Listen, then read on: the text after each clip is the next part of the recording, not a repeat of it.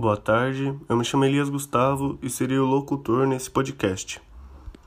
É, esse podcast tratará sobre a Lei da Mediação, de 26 de junho de 2015. A Presidenta da República diz: Faço saber que o Congresso Nacional decreta e eu sanciono a seguinte lei. Artigo 1.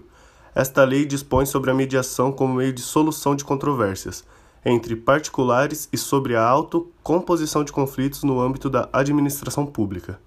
Parágrafo único. Considera-se mediação a atividade técnica exercida por terceiro imparcial sem poder decisório, que, escolhido ou aceito pelas partes, as auxilia e estimula a identificar ou desenvolver soluções consensuais para a controvérsia.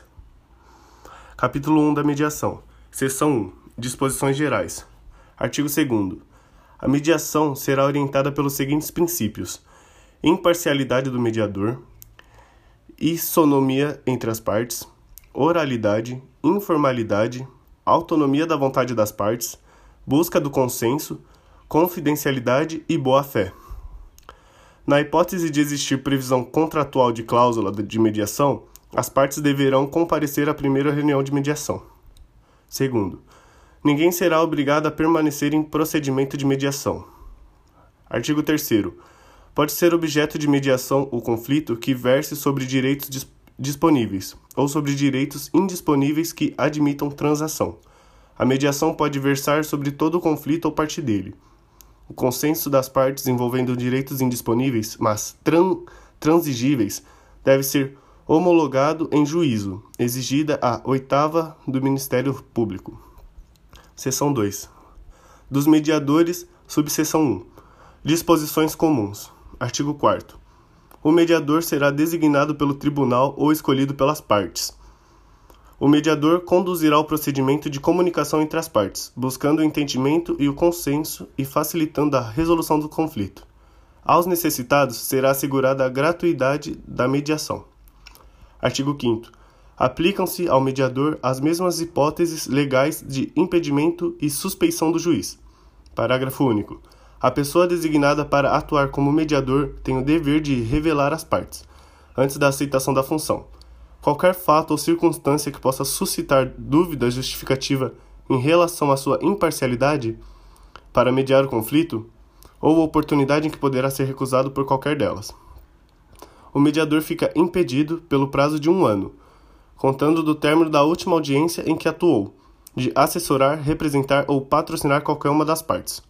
O mediador não poderá atuar como árbitro nem funcionar como testemunha em processos judiciais ou arbitrais pertinentes ao conflito em que tenha atuado como mediador.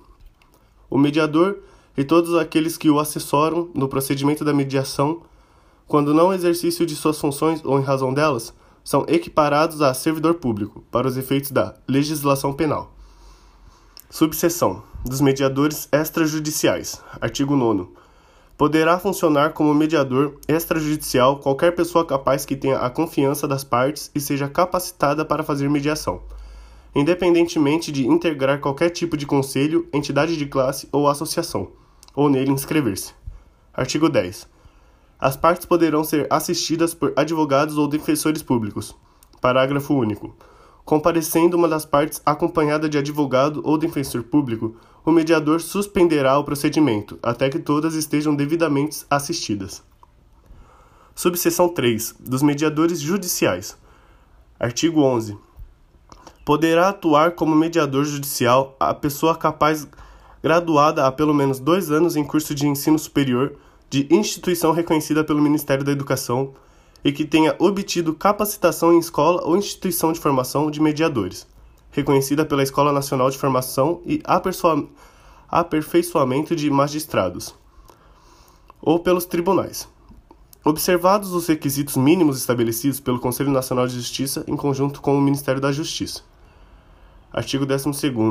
Os tribunais criarão e manterão cadastros atualizados dos mediadores habilitados e autorizados a atuar em mediação judicial a inscrição no, no cadastro de mediadores judiciais será requerida pelo interessado ao tribunal com jurisdição na área em que pretende exercer a mediação.